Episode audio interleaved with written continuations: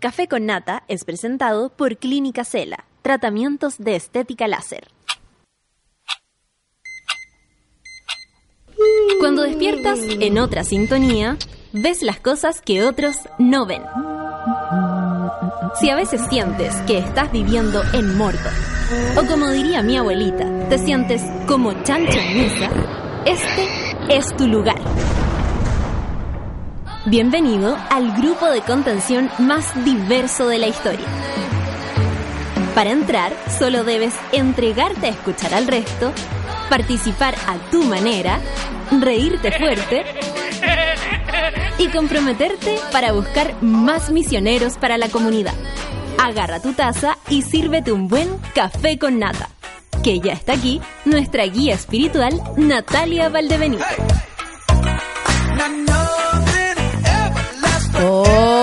Hola monada, ¿cómo se encuentran? Para variar yo aquí tratando de coordinarme con, con, con los fonos. ¿Cómo están monada? ¿Cómo se encuentran hoy día? Sabemos que el día cuesta chucha.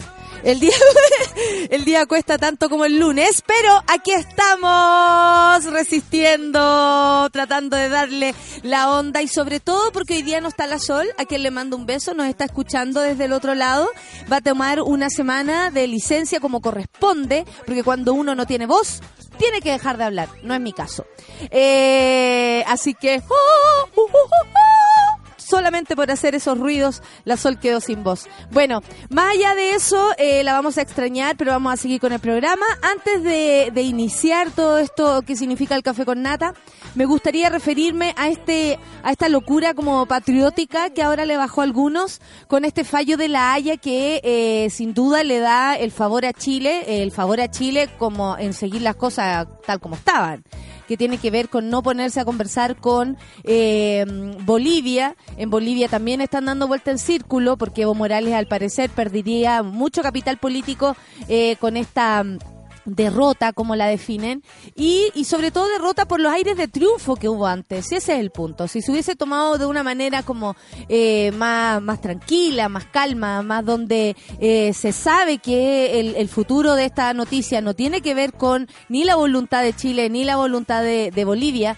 específicamente, sino que tiene que ver con un alto eh, tribunal de la justicia internacional, eh, se debería haber tenido un poco más de mesura, pero como todos son eh, histéricos, no, y también tiene que ver con la política. Por supuesto que hoy día, por ejemplo, tenemos a un presidente Sebastián Piñera viajando a, a Antofagasta para celebrar perdón, pero no sé qué hay que celebrar. El mar sigue siendo de este sector, eh, los tratados se respetan, como eso se sabía, pero esto de celebrar discúlpenme, pero a mí por lo menos me da una vergüenza supina todo esto, lo que está pasando. No puede ser que de pronto se, se tome todas las semanas como una, como todas las semanas como que esto empezara de nuevo. Todas las semanas el presidente eh, tiene alguna noticia que sube o que baja y finalmente lo que más le importa son las encuestas. Supongo que ahora va a subir en la encuesta porque esto le da a, a su administración un punto, ¿no? Es como, hey, logrado más allá de que todo esto se haya hecho con Heraldo Muñoz a la cabeza, que tiene no que ver con este gobierno, sino con el de Michelle Bachelet. Aquí está claro que esta es una misión iniciada de antes, pero que obviamente en el manoseo político, hoy día Sebastián Piñera va a celebrar. Me da, me da vergüenza, lo digo en serio, porque ¿Qué vamos a celebrar? ¿Por qué mejor no celebramos que eh, tenemos agua en el sur y no y no y, no queremos comprarla, Sebastián Piñera? ¿Por qué mejor no celebramos de verdad los recursos naturales que tenemos y andamos con estas peleas eh, tan chauvinistas por lo demás y que solo hacen lucir ese espíritu como patriota tan de mierda, hay que decirlo, no tiene ningún sentido. Por mi parte, ustedes lo saben, eh, eh, yo soy un poco más abierta a este, tipo de, de, temática porque primero que todo considero que tenemos demasiado mar para no querer compartirlo, pero también tiene que ver con territorios, con la gente de Antofagasta que no quería que lo pasaran a llevar por otro lado la mala información o la desinformación o la manipulación de la información en, en Bolivia, que en el fondo están como deprimidos porque creían que iban a tener inmediata salida al mar y básicamente tiene que ver con el manoseo una vez más de la información. Entonces no nos dejemos engañar, pero no nos dejemos engañar ni bolivianos ni chilenos. No nos dejemos engañar, no tiene ningún sentido. Eh, avancemos y sobre todo en paz con nuestros hermanos bolivianos. Son las 9 con 16 y vamos a... Eh, ¡Ay, qué buena! Vamos a escuchar a Gorilas. We got the, we got the power. Café con nata en suela. We got the power to be loving each other no matter what happens. We got the power to do that. Now the proof world has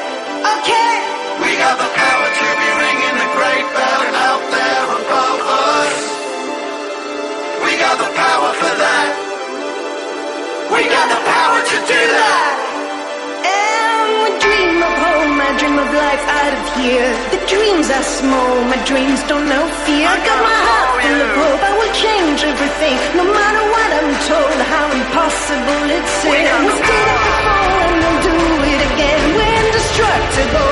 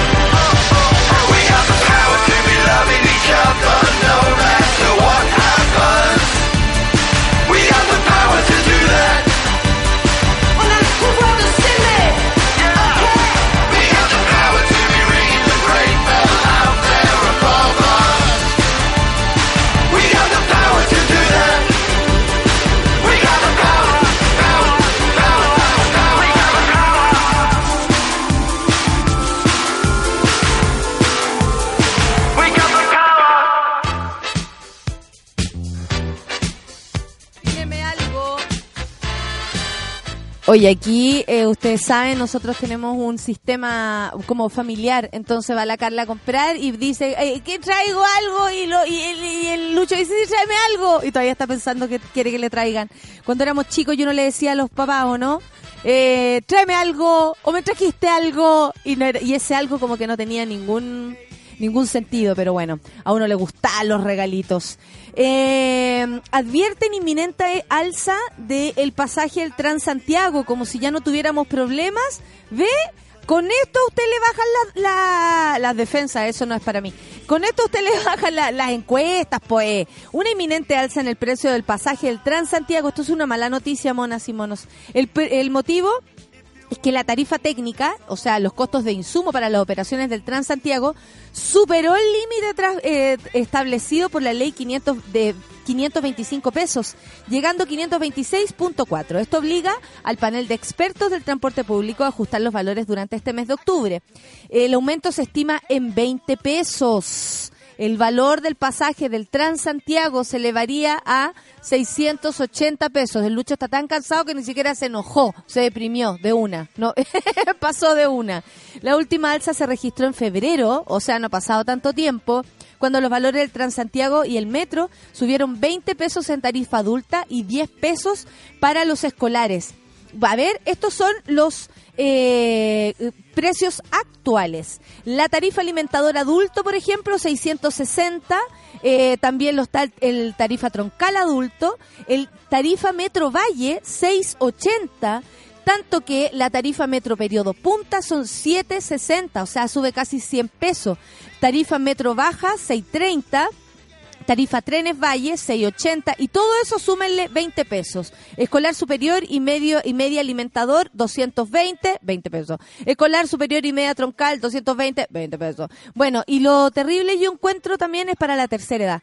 Eh, por las pensiones, porque una cosa no significa la otra. O sea, las pensiones nos suben estos 20 pesos y 20 pesos diarios van sumando, sumando, sumando y significan eh, después de verdad que unas lucas menos en tu, en tu mes que no esperabas. Entonces, honestamente, eh, es un grave problema, pues. No se... mm, no, no nos hace ninguna gracia. 9 con 21 eh, encuentran a una de las jóvenes desaparecidas. Yo ayer subí esta información eh, y nos está llegando información que de verdad eh, es preocupante. En la zona de Concepción, y esto es grande, pero tiene que ver con el sector, ¿no? Estamos hablando de, de, la, la novena región, la octava región, la novena. Durante horas de esta noche se entregó la información que una de las mujeres que estaba desaparecida ayer en el Gran Concepción fue encontrada en Cabrero. Ella es Darlene Rioseco, quien es estudiante universitaria, había desaparecido el pasado viernes en la comuna de Hualpén. Acorde a lo que se había informado, Darling trabajaba como empaque en el supermercado líder de Hualpén, ubicado en Avenida Jorge Alessandri. De allí se habría retirado a las 21 horas sin tenerse información de ella hasta la noche de hoy, de ayer. O sea, qué estrés, de verdad que sí. En el que intendente eh, Jorge Ulloa reportó su encuentro. Darlin Río Seco dijo, joven estudiante universitaria de Hualpén, que se encontraba desaparecida desde el 28, fue encontrada sana en la comuna de Cabrero. Gracias a todos por su preocupación, dijo.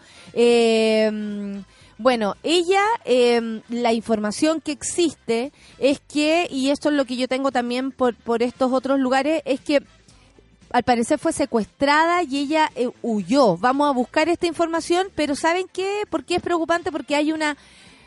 eh, Esto está sucediendo más de una vez, no es solo ella la que estaba desaparecida y, hay que hacer una investigación, hay que levantar la mirada, hay que mirar para allá, algo está pasando y no podemos dejarlo... eh, eh, ir así, así como tan fácil, ¿no? Sin como, ah, apareció una, listo, fin, se terminó el tema. No, hay que investigar. En, Concepción deberían estar preocupados por sus jóvenes, eh, porque no es una, son varias, lamentablemente creo que ya tres en una semana, y eso es demasiado. Así que aquí está pasando algo. Aquí está pasando algo y esperamos eh, no enterarnos eh, de algo peor y, y, eh, después sin que se haya hecho nada.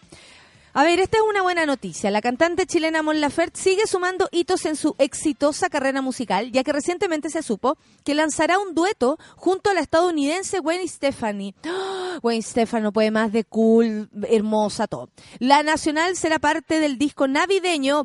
Es que a mí no me gustan esas cosas, pero bueno, eh, es un gran honor para ella, sobre todo.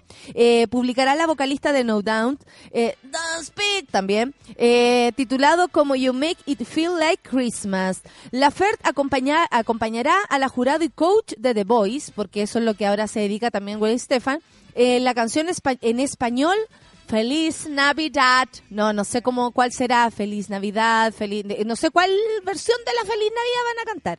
La que aparecerá junto a otros temas como Santa Claus is coming to town, Winter Wonderland, cosas muy cool y muy eh, Puta Lucho, yo sé que esto es bueno, eh, sobre todo para Mon, hay que decirlo. Los artistas en Estados Unidos, en Estados Unidos hacen estos discos de, de Navidad. Lo que pasa es que acá no, no los miramos con ese respeto, pero es que a mí me parece, por ejemplo, tan ñoño. Santa Claus is coming to town.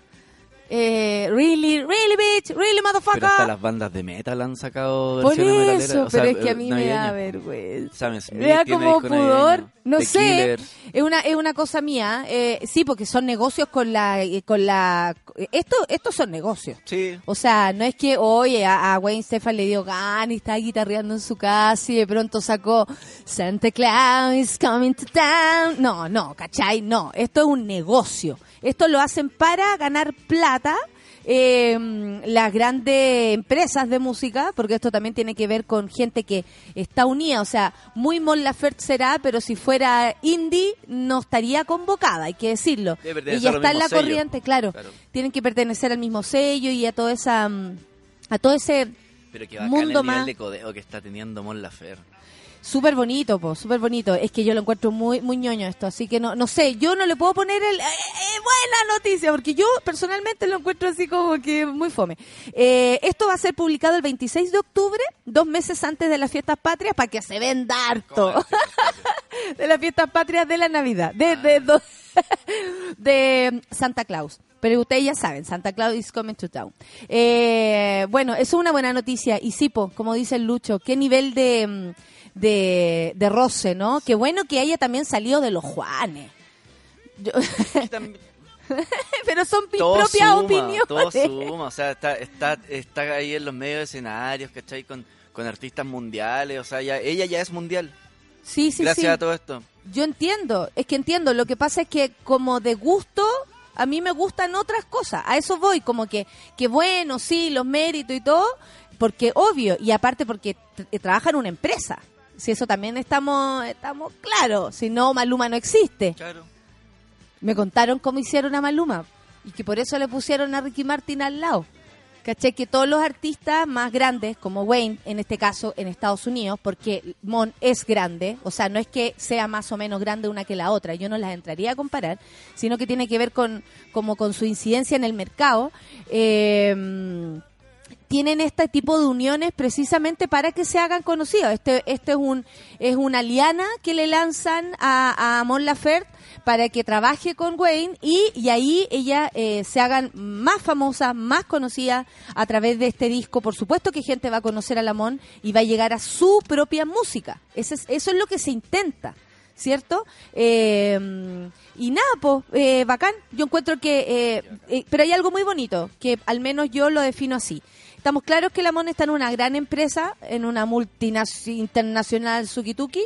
Eh, está claro que se está codeando con mucha gente, pero ella también es súper trabajadora. Ahora anda en Uruguay, si no me equivoco, Uruguay-Paraguay. Habría a, a Lima también fue y le va la raja. Y eso tiene que ver con su propio trabajo, con su impronta, con su puesta en escena, con su performance, ¿cachai? Más allá de todo esto que estamos viendo, que tiene que ver con eh, los agregados que tanto que suman. Así que nada, pues bacán. El Lamont que se, que se juntaba con los fans que llegaran nomás al parque forestal con, y llegaba y se sentaba en el pasto con guitarra y ¿Pero los que cuándo llegaban, fue eso? Hace cinco años, cuatro años. Ocurría todavía, po. ¿En serio acá en Chile? Parque forestal acá en Chile. Ya estaba viviendo en México, pero cuando venía de repente... Pero es que siempre lo hace además, eh, en México también lo he hecho varias veces, que sale a cantar a, a- a lugares así como, no sé, la plaza de no sé a dónde, y, y ahí la gente la... Bueno, los fans deben saber como para que lleguen, porque si no ni un brillo. Claro, sí, onda, por Instagram publicado, yo voy a estar a tal hora, tal día ahí en el parque forestal, en tal Qué sector. bonito, eso es lo bonito de, de la música, po. Y que también le dé gustar caleta eh, el, el, El feedback. El feedback. Te tiene más? que gustar, hijo, te tiene que gustar. te lo digo yo. y eso que yo no tengo ni la mitad del amón. Son las 9 con 29. Oye, denuncian a Katy Barriga ante Contraloría por realizar maniobras para eludir licitaciones de May Pelusa. No, pues Katy Barriga corta el deseo. Las gestiones detrás de la organización del festival May Pelusa, que este 2018 se extendió por cinco días durante las fiestas patrias, es la razón por la que la alcaldesa de Maipú, Katy Barriga, eh, la gran Kiki Cha- Challenge, eh, ¿qué más tiene? La compradora compulsiva de peluches, eh, es cuestionada nuevamente. Hace pocos días la eh, los concejales Ariel Ramos, PC y Gonzalo Ponce eh, presentaron un requerimiento ante la Contraloría para denunciar faltas a la probidad por parte de la líder comunal, debido a una serie de compras que se hicieron de forma fragmentada para el evento y que califican como maniobras para eludir los procesos de licitación que correspondían. De este modo, los ediles la acusan a ella de transgredir la normativa relacionada con las compras públicas establecidas en la Ley 19.886 y en caso de ello eh, sea ratificado por la Contraloría, la infracción podría costarle incluso el cargo. No, mentira. Kiki, y Violami, no te creo. Nosotros como concejales en su mayoría no estuvimos disponibles para aprobar este contrato ni ninguno relacionado con la fiesta, debido a que presentamos una serie de observaciones. Es por eso que la alcaldesa toma la decisión de fragmentarlos de manera tal que no pasen por la aprobación del consejo. ¡Wow! Esto es grave. Bueno, en la administración pública existen tres mecanismos de compra, como para que la gente también se vaya enterando y porque esto es un problema. Eh, tres mecanismos para me- eh, de compra y contratación de bienes y servicios. Lo primero es la licitación pública, después viene la licitación privada y trato directo. De acuerdo a la eh, licitación privada y trato directo, estas tres cosas, de acuerdo a la ley de compras públicas, como les decía en el reglamento 19.886, toda compra que supere eh, mil UTMs debe realizarse por licitación pública. O sea, eh, van teniendo como categorías, ¿no? Lo que excede tal precio tiene que ser licitación pública, con excepciones muy específicas, dice acá. Y señala explícitamente que la Administración no podrá fragmentar sus contrataciones con el propósito de variar el procedimiento de contratación. O sea, esto ya está escrito, sacramentado, escrito acá y al parecer eh, a Katy Barriga se le pasó ese texto. Además, en una escala menor, establece, en caso de las compras sean inferiores a la cifra, o sea, que superen las 500 UTM, deben pasar por la revisión del Consejo Municipal. O sea, todo lo que sea medio carosi tiene que pasar por el Consejo. Y solo en el caso de que el monto sea menor a esto, se puede proceder una tratación de, a, un, a una transacción perdón, de trato directo con el proveedor. Mira, quedó clarito el tema acá. Quedó clarito. En el caso presentado ante Contraloría, los concejales cuestionan específicamente los contratos por el servicio de producción de eventos y guardias de seguridad. En el caso del primero se establecieron cinco contratos con la empresa Real Audio Sistemas Spa por montos de 11 millones 900 mil pesos y 16 millones 65 mil pesos por concepto, por concepto de arriendo de torres de iluminación. Entonces, claro, esto es lo que se va excediendo y que todo en total con el sistema de audio, escenario y pantallas LED suman nada más y nada menos que 69 millones 79 mil 500 pesos, es decir, más de 1000 UTM, 1644 UTM. O sea, eso significa que debió haber pasado por la licitación pública. Eh, yo entendí así, fácil acá, ¿ah? yo entendí. A mí el diario me lo explicó y yo entendí. ¿Hay cachado que existe eso? Bueno. Eh, la de este año fue la segunda edición del Festival Maipelusa, donde además premiaron a su hijo. ¿Supiste esa? Como el que hizo el... El- coincidencia. y lo premiaron en el escenario, así como bien Una bonito. gran casualidad. Una gran casualidad que él además fuera el cantante del tema central de Maipelusa No. y, y casi que ganó. Por talento, obviamente. Obvio. Bueno, esta es la segunda edición de Maipelusa, eh, iniciativa que la alcaldesa Katy Barriga implementó en su primer año como líder comunal y que en ambas ocasiones se ha realizado en el Cerro eh, Primo de Rivera. Y en esta versión contó con la participación de bandas como Los Jaivas, Sinergia, Los Viking 5, La Combo Tortuga, Mar Azul, Chancho en Piedra, Cantando Aprendo a Hablar, entre otros. Eh, bueno, este caso va a estar igual súper eh, súper más largo el- la temática, pero para ya les quedó claro que como los precios exceden las 1000 UTM, se debió haber pasado por una licitación pública y eso es lo que ahora los mismos concejales están diciendo. Yo leí el otro día, esto sale en la prensa, lo pueden buscar por ahí, que a propósito de estas joyas que ella compró en Swarovski, ¿ah? y los peluches, los peluches y los Swarovski, eh, eh, por ejemplo, Carmen Hertz, la diputada del Partido Comunista, ella recibió para su cumpleaños de parte de la eh, alcaldesa Katy Barriga un collar, el cual ella le sacó una fotografía y lo, eh, ¿cómo lo declaró? Como, sabéis que recibí este regalo, no sé lo que es, soy Se diputada protegió, básicamente. soy diputada, no puedo recibir regalos, más encima la Katy Barriga, eh, Lavín, Lavín, Katy Garriga, eh, Udi, ¡ah! Bueno, eh, lo que hizo Carmen fue, Carmen Hertz, fue sacarle una fotografía y, y- y- y declararlo, es decir, devolverlo, ¿cachai? Eh, y otras personas también habrían contado que ella les mandaba regalos, o sea, no, no solamente, como ella lo dijo, estas Swarovski eran para los eh, premios que se dan de vez en cuando, como, oye, vino, no sé, Marlene Olivarí, de hecho eso salía en una fotografía, Marlene Olivarí así como recibiendo su collar Swarovski porque había estado en un evento deportivo, por ejemplo, de Maipú. ¿Cachai? No es solamente para congraciarse con quienes visiten la comuna, sino que también, al parecer, para congraciarse la misma alcaldesa.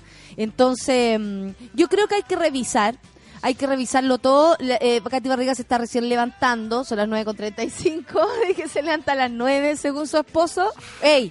Katy se levanta igual que todos los chilenos a las 9 de la mañana, weón. Eso Oye, dijo, y- y para queda una- una defenderla. duda, porque Dígame. Estaba mirando el My Pelusa y es un cobro de entrada, pues entonces no debiera costearse a sí mismo.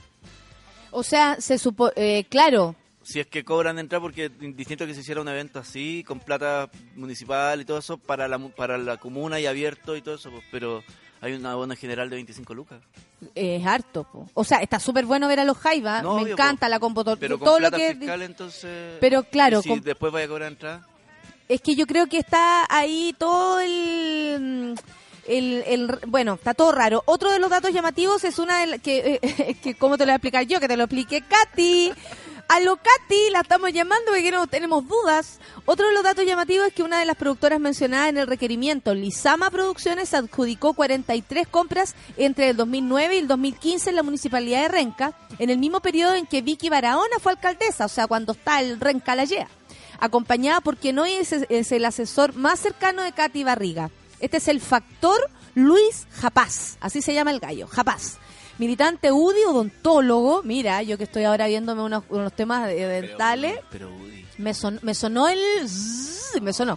Eh, miembro del Club Sirio Unido y ex participante del programa Cachureo. Mira, eh, Japaz actualmente ocupa el cargo de coordinador general de la Municipalidad de Maipú, cargo que no existe en el organigrama original y que se creó luego de su llegada.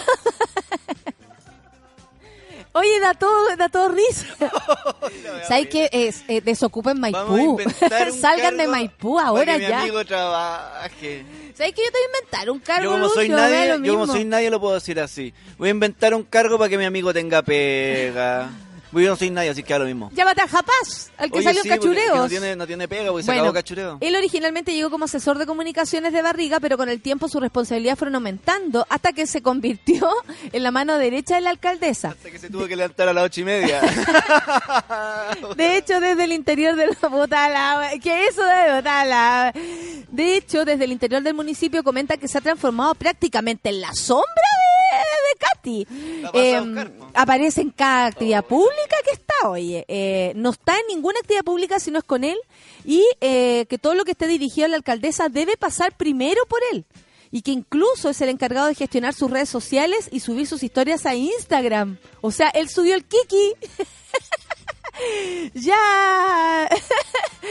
oh, ya, Luchito. Gra ya, grábame el Kiki. ¿Cachai? Bueno, por otra parte, de acuerdo al portal de transparencia, Japaz, este señor, el, el señor Cachureo, recibe una remuneración de honorarios de.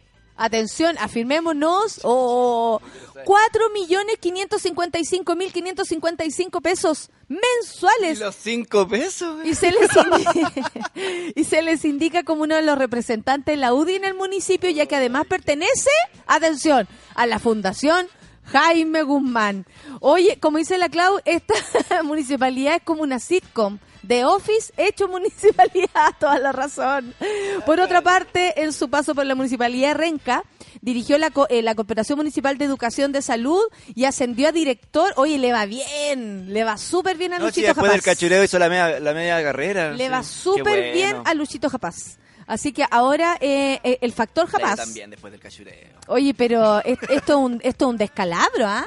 Sal- arranquen No, de Maipú, niños. pero Después del cachureo. No, es que mi asesor es el de No. cachureo. ¿En serio? ¿Y surgió quién este será?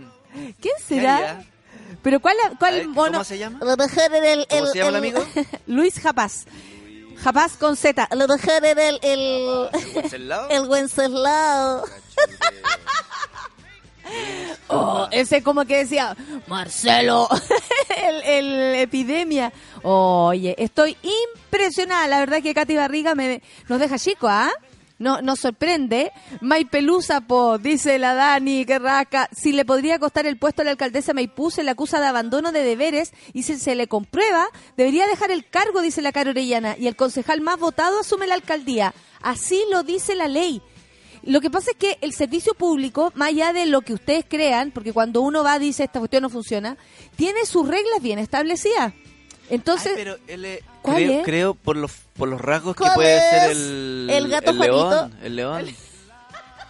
Por los rasgos. le- el león. Eh, ¿Cómo se Y llama ese personaje? León, Leo- Leoncio. No, pues que era, que era como, como un, un loco inglés. No, no, así. verdad. mira, Ay, llévelo por al lobby. Eh, Pero ese es como... Él es, ¿cierto? Por los rasgos del león. Te sacaste el rollo. Pero es que por rasgo uno... po- Tú podrías, por ejemplo... Oye, tú estarías como si yo te miro tu muchos cara... años cachureo. Pero a César lo agarró el tiburón. A César lo agarró el el tiburón. cambio de Gato Juanito. Cuando cambiaban, porque Gato Juanito ¿En fueron como tres. Sí, po, sí, verdad. Yo creo que es el, el león. El otro día vi en la carretera... Chester, eh, Chester. la- Chester. Ah, Marcelo. Era como inglés, como... Te sale igual. Yo creo que es Chester, voy a buscarlo más. Yo creo que por cara uno podría eh, calificar, ¿ah? Por ejemplo, tú tú podrías ser el gato Juanito. Si yo veo una No, foto, no. ¿tú cuál sería ahí? Yo podría ser... Señor Labia. de ahí vea. Pa, pa, pa, pa, pa. El señor Labia. tu. Pa, pa, pa, pa. Oye, eh, oye, sí, bueno. Qué, qué lata porque en la muni- una municipalidad tan importante como la de Maipú, tan grande como la de Maipú, con tanta gente como Maipú, necesita una administración seria, por lo menos, por lo menos. Eh, pucha, a mí me da un poco de vergüenza. Votaron por ella, ahí tienen, pues maipucinos. Nunca voy a superar que en mi comuna Peñalolén haya sido concejal Carla Ochoa. ¿Carla Ochoa? Carlos Nunca, Ochoa. Nunca lo voy a Oye. Carlos Ochoa, más respeto a Carlos Ochoa porque lo ha hecho todo, ¿ah? Escribió un libro. Escribió un libro, viajó con los Piñera, eh, hizo un programa de radio, hijo. Y más encima, ¿qué, qué, qué viste tú? Fue concejal. Fue conce- De Peñalolén dos semanas. Dos Se semanas. después. en el- Es ya, que, pero esos son los ah, niveles. Sí me acuerdo que Carlos Ochoa dijo, ay, parece que no puedo. Parece que es difícil. Parece, uy, eso había que hacer, no me manejo. Eh, Pucha, los niveles. oh. Oye, a ver, pero entiendo, eh, entiendo que es como un niño que era igual a Marcel. Me soplan que me soplan, ¿ah? Por interno que al parecer el que hacía de- del tío Marcelo, ¿Cómo del tío Marcelo? el que lo suplantaba. Ah, ¿te, te acordáis? No, pero Oye, el ¿cómo? otro día en la carretera vi Producciones Gato Juanito. Oye, gato Juanito la lleva. man. La vimos, te juro. ¿Y? Eh, Producciones Gato Juanito. Iba manejando, po. ¿Pero y quién era? ¿Qué, qué gato Juanito era? De que no en la- en lo- o sea, eh, El- eh, la el- foto era como lo del original. El pero- era el, esposo de la Alejandra. de la Alejandra Herrera. No sé, pero esto era Producciones Gato Juanito. O sea, eh, más, por Qué favor, bacán, más. La la entretención me gusta. A mí también me gusta, lo que no me gusta es que se aprovechen. Y la verdad es que si así, si así se le viene a Katy Barriga, no se le viene fácil. Porque entre los peluches, los Charoski y el, el Japaz y la, y, y- y la Maipelusa, se le está yendo todo. Ahí va a quedar con el, si con el Coco Chale. Una empresa de corpóreo, hacemos corpóreos de la PAN, del Curro y del Moroch. Y salimos. Oh, qué maravilla. El del, el del Moroch, yo me lo imagino perfecto. Una gran cabeza así canosa. nuestros corpóreos. Claro, y con mucha suerte en la sexualidad. Oye, Constanza dice más respeto con el señor Lápiz, ¿ah? un gran comunicador. Decía tanto con tan poco. Gracias, Constanza. Carlos Choa, toda una emprendedora, dice el medalla. El León Chester, el tío Cola de los 90. Ay, Mucho. ¿por qué hablaba así? A ti te sale. sí, es verdad, eso es el tío. Oh, ¿Y era no Chester, me muero la gente. Chester se llamaba el león, el león se llamaba Chester, hablaba Marcelo. la. Me encanta. Yo pensé que era el. Draculón o epidemia, caramba, caramba, ya viene el Kiki.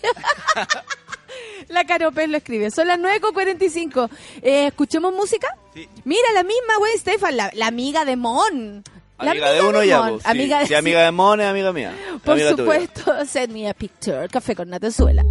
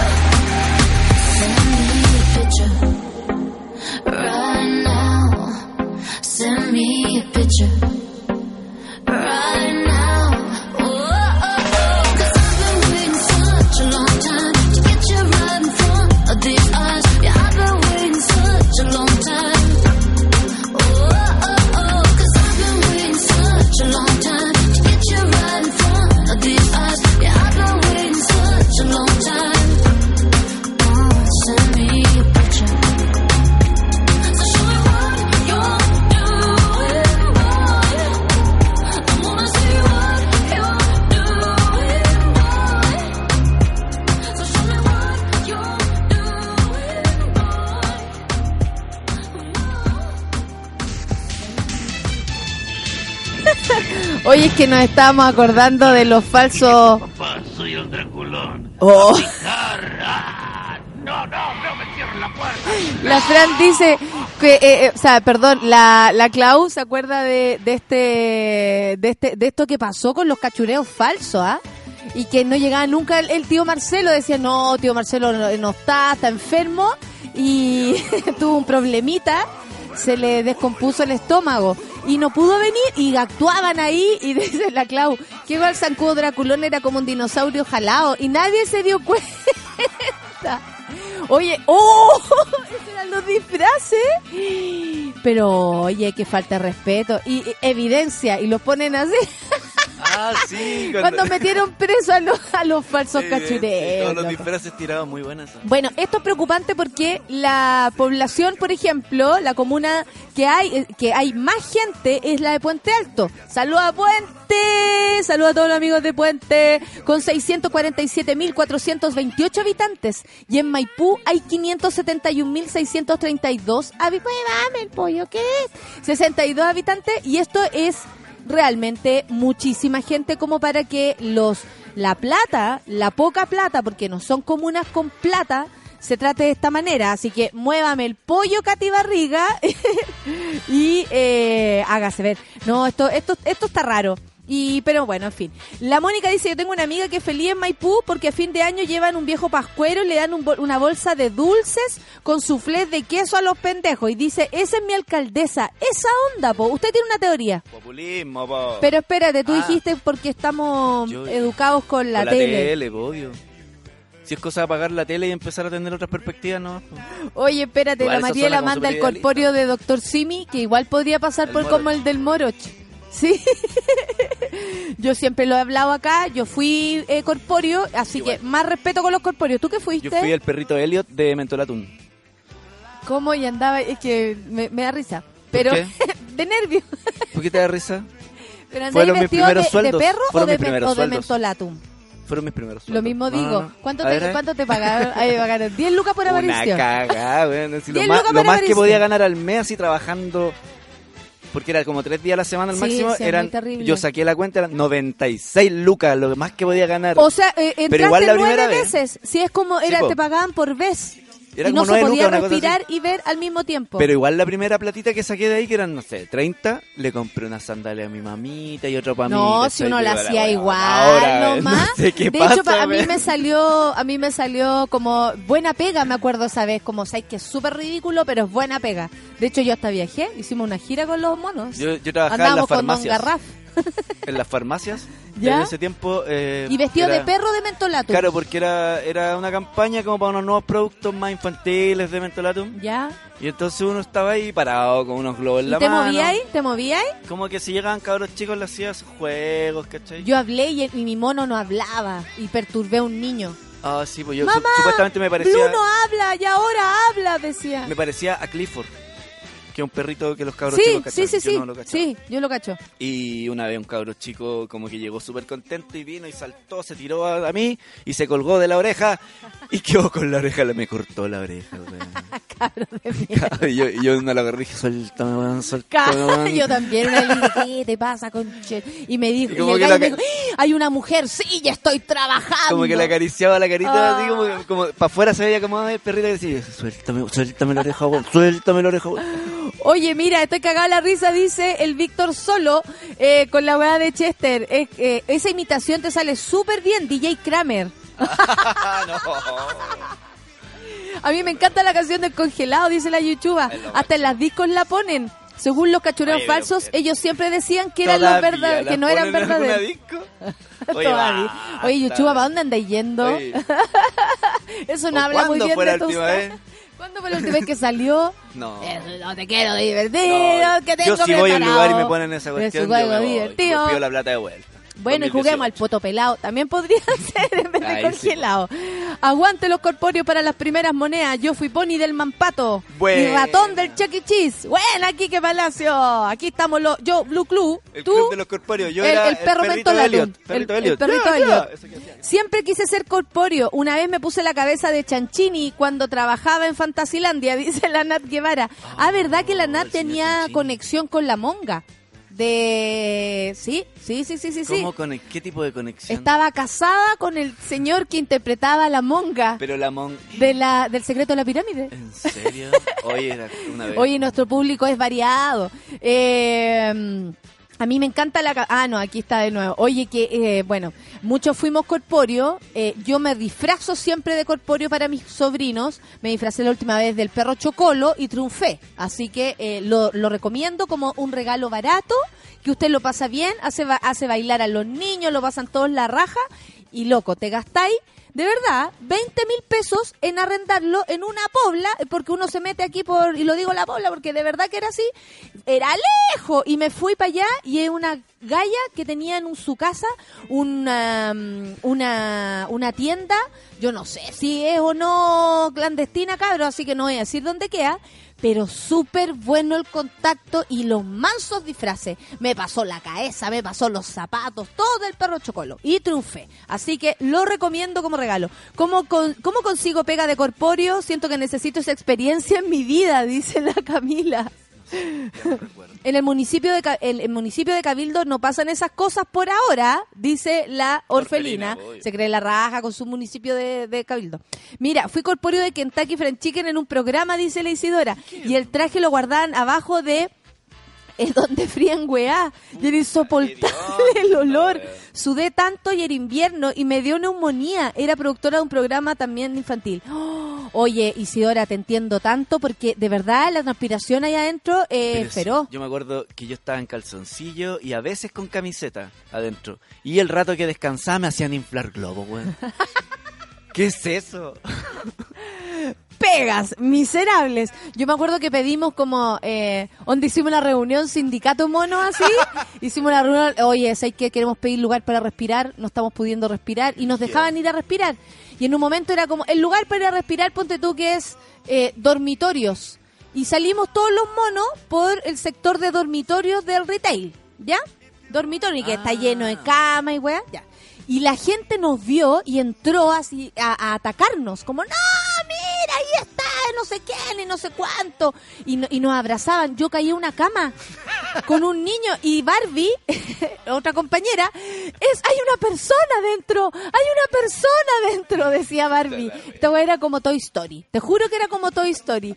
Barbie tratando de parar a Blue Club eh, de una cama, no, no, es una gran imagen que tengo en mi vida.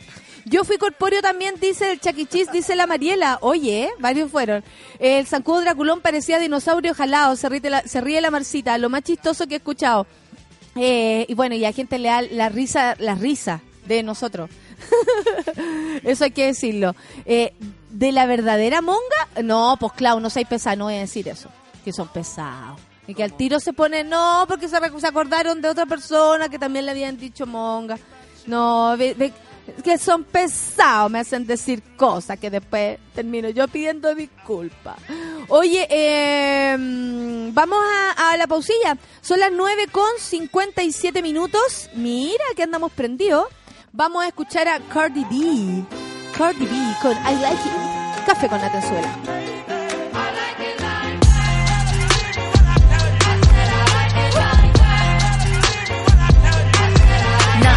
dollars, I like diamonds, I like stunning, I like shining, I like million dollar deals. Where's my pen? Bitch, I'm signing. I like those Balenciagas, the ones that look like socks. I like going to the Tula, I put rocks all in my watch. I like texts from my exes when they want a second chance. I like proving niggas wrong. I do what they say I can't. They call me Cardi, Cardi, banging body, spicy mommy, hot tamale, hotter than a.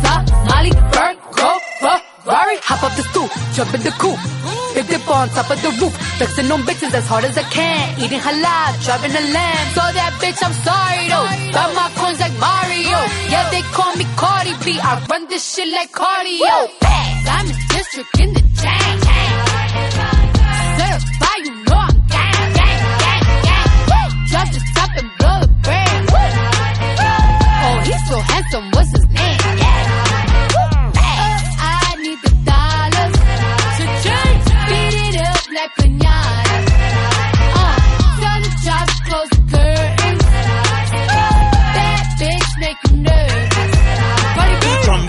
Chambean, pero no jalan. Tú compras todas las Jordan, a mí me las regalan. I spend in the club, what you have in the bank. This is the new religion bank, el latino gang. gang, Yeah, trato de hacer dieta, pero es que en el closet tengo mucha grasa. Ya mudé la Gucci pa' dentro de casa, yeah. Cabrón, a ti no te conocen ni en plaza. El diablo me llama, pero Jesucristo me abraza. Guerrero como Eddie, que viva la raza, yeah. Me gustan boricua, me gustan cubana. Me gusta el acento de la colombiana. Como me ve el culo la dominicana. Lo rico que me chinga la venezolana. Andamos activos, perico pim pim. Billetes de 100 en el maletín. Que retumbe el bajo y Valentín, yeah. Aquí prohibido amar, dile charitín. Que per pico le tengo claritín. Yo llego a la disco y se forma el motín. I'm district in the chain. Ah, bunny. Certified, you know I'm gang, gang, gang, gang. Drop the top and blow the brand. Oh, he's so handsome, what's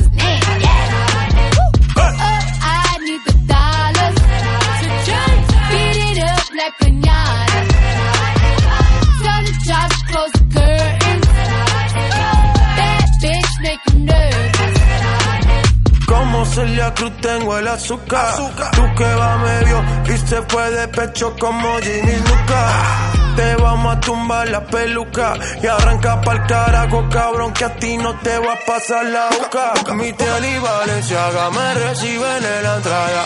Pa, pa, pa, para, sí, like I'm Lady Gaga. Y no te me hagas, eh, que en cover de vivo tú has visto mi cara, eh, no salgo de tu mente, donde quiera que viajes, he escuchado mi gente. eh. Ya no soy high, soy como el testa rosa, soy el que se la vive y también el que la goza, cosa, cosa, es la cosa, mami es la cosa, el que mira sufre y el que toca goza, goza, goza. I said I like it like that.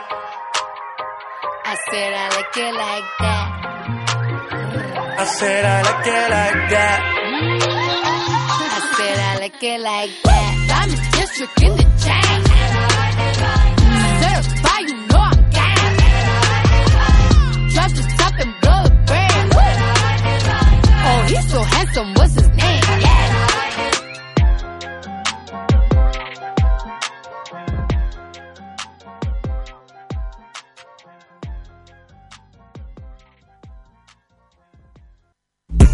Café con Nata, una pausa y ya regresamos. Hoy en Sube la Radio.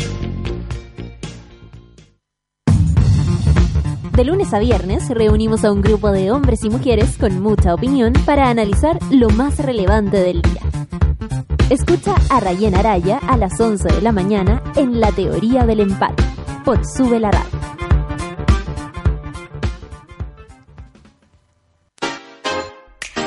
Un break al mediodía y engaña la tripa junto a Isidora Ursúa y Eleonora Aldea. Porque en Caceritas conversamos, echamos la talla y planeamos un mundo mejor. Siempre con amor. Caceritas, de lunes a viernes al mediodía en Sube la Radio. En otra sintonía.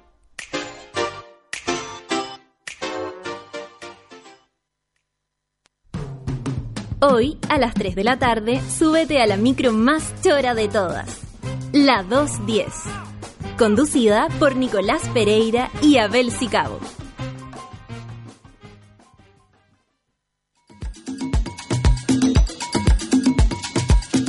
A las 4 y media de la tarde, Fabricio Copano te ayuda a lidiar con ciertas emociones y administrar las paradojas de la vida.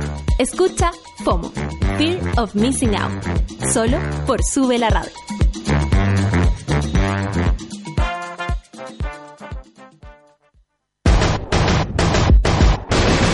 Cyber llegó a Clínica Cela. Este 8, 9 y 10 de octubre los mejores precios del año. Aprovecha hasta un 70% de descuento en tu tratamiento láser. Depilación láser alexandrita, tratamientos reductivos corporales y tratamientos faciales.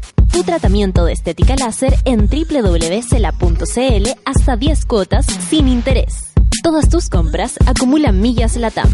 Clínica Cela, única clínica estética con certificación ISO.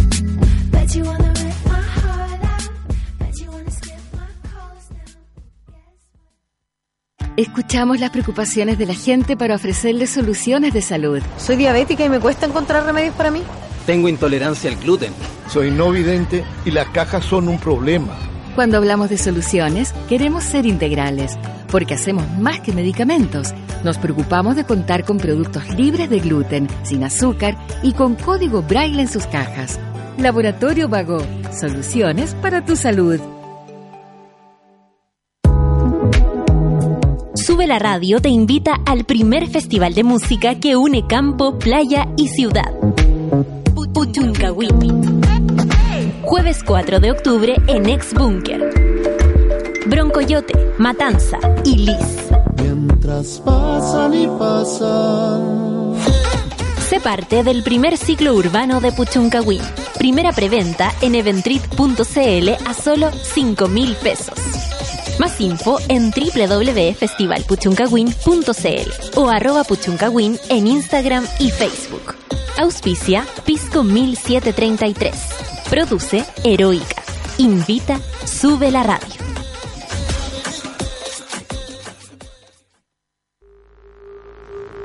Ya estamos de vuelta en Café con Nata.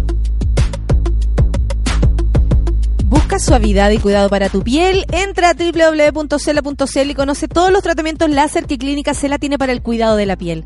Así es, tecnología para cuidar tu rostro, con tratamientos faciales, tratamientos reductivos corporales para eliminar la molesta celulitis, tratamiento de depilación láser alexandrita para que te olvides de depilar los molestos vellos que vuelven a salir.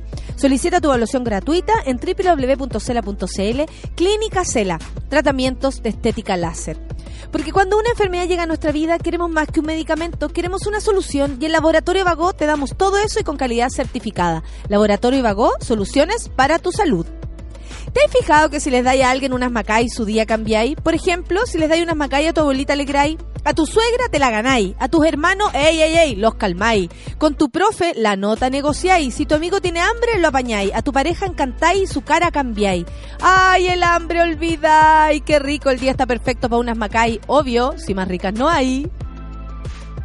Vamos, ¿no? A ver, te siento, te siento. ¿Cuál es la novedad que viene?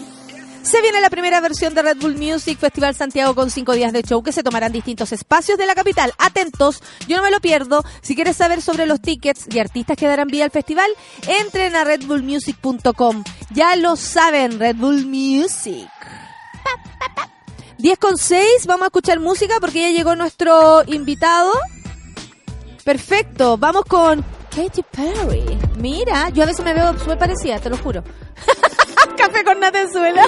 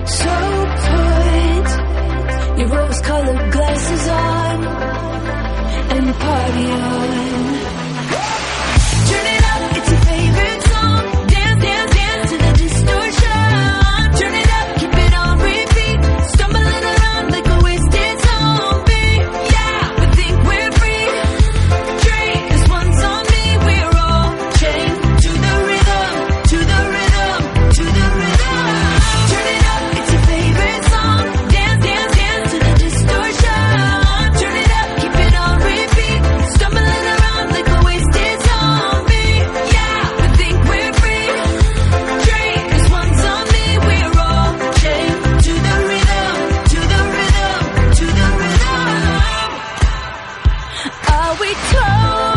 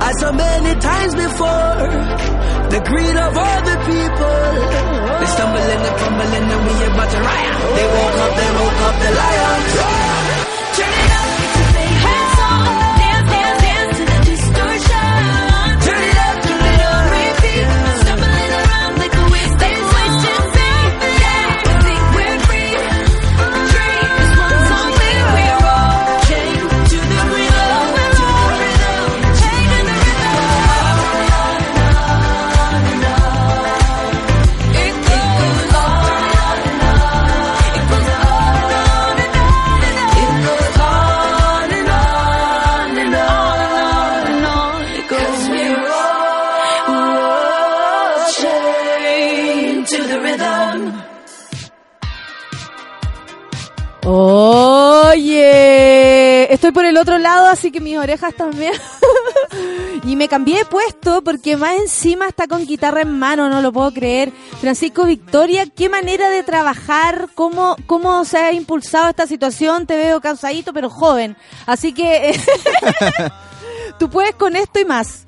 Sí, Tuviste fecha en Argentina. Sí, tuve una fecha en Argentina, como dice Britney, Work Beach. ah, Yeah. Y eh, estuve en, Buenos Aires, en Rosario y en Córdoba. Y en Lima también pasé. ¿Cómo estuvo, por ejemplo, eh, bueno, uno cuando actúa afuera es como decir, nadie me conoce, que heavy, la música, bueno, eh, es un poco más rápida para que la gente te comprenda y todo, pero ¿qué viste tú? ¿Qué, qué te llamó la atención del público? ¿Cómo agarró tu onda? Fue súper particular porque toqué en, en Niceto Club, que es como una cosa súper legendaria en, en Buenos Aires, y, y estaba repleto. Era Y como. para lo taquilla, Niceto, los Sí. mansos carretes. Pucha, no puedo carretear, pero sí, o sea. me sé acuerdo que- de todo. Oh, no me acuerdo de nada. Y, y estaba repleto y la gente era muy bacán, como que era una energía súper distinta. Y ¿A la de estaban- acá? A la de acá, sí, ¿Cómo, era, era muy raro. No sé, estaban como, ¡ah! como más, más efusivos en general, como que hasta como las canciones más, más, más abajo, más, más piola eran Quedaron como... arriba. Sí, están arriba. En Rosario era, era como una cosa más extraña porque eran más rockeros y Fito Páez, qué sé yo, pero fue muy bacán igual toda la experiencia y obviamente todo lo que se podía salir mal en una gira sale mal. Y no sé, se nos pinchó una rueda en un bus, como se nos, perdimos otro bus, era así ya un desastre. Y en Córdoba fue increíble, como que la gente era así, se sabía todas las canciones de principio a fin y yo estaba así como, sí, era muy, muy raro. Y nada, Pero más que raro, eh, de verdad yo no lo veo raro, porque a, a cualquiera le puede gustar, el punto Claro. es que la conozcan, la valoren, y uno dice, y, y que te celebren. No es, no Sí. es raro, pero es, eh, ¿cómo se podría decir? Como que uno queda para adentro, como que uno no, no sabe dimensionar bien lo que eso se podría Sí, significar. es súper heavy. ¿Tú, tú estuviste allá también, ¿o no? Como En- en Buenos Aires, En Buenos sí. Aires. Sí. ¿Y ¿Había Ah, estado antes allá? Sí, ah, que heavy. La primera vez que uno va, como que es muy raro nomás. Como- Oye, ¿y en Córdoba tú sabes que tenía ahí tanta llegada o fue una sorpresa? Eh, fue una sorpresa, todo fue una sorpresa. Como que desde que desde que contrataron el show en todas esas partes ya fue una sorpresa, porque había sido muy pronto desde que había lanzado el disco.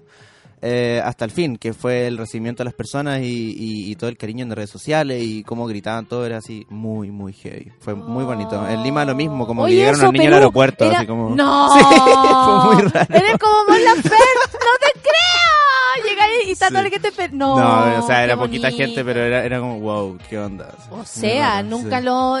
yo creo que Como no te lo había imaginado, ¿o no, sí? No, no me lo había imaginado así, es muy raro.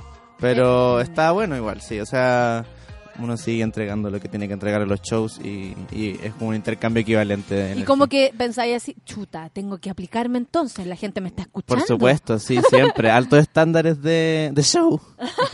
Sí. Oye, y el sábado vaya a estar en el Festival Campo Abierto y, y además vaya a tener otra fecha, o sea, está lo del fin de semana, pero también te vaya a presentar con la Princesa Alba el 19 de octubre en Val Loreto Sí. y además volviste a trabajar con Alex, pero vamos por parte, a ver, ¿qué va a pasar el sábado? ¿El Este mismo sábado- show que venís presentando en Lima, en, en todos sí, los lugares? Sí, estamos presentando el disco Prenda todavía. eh, el mismo show que salió por, por todas partes.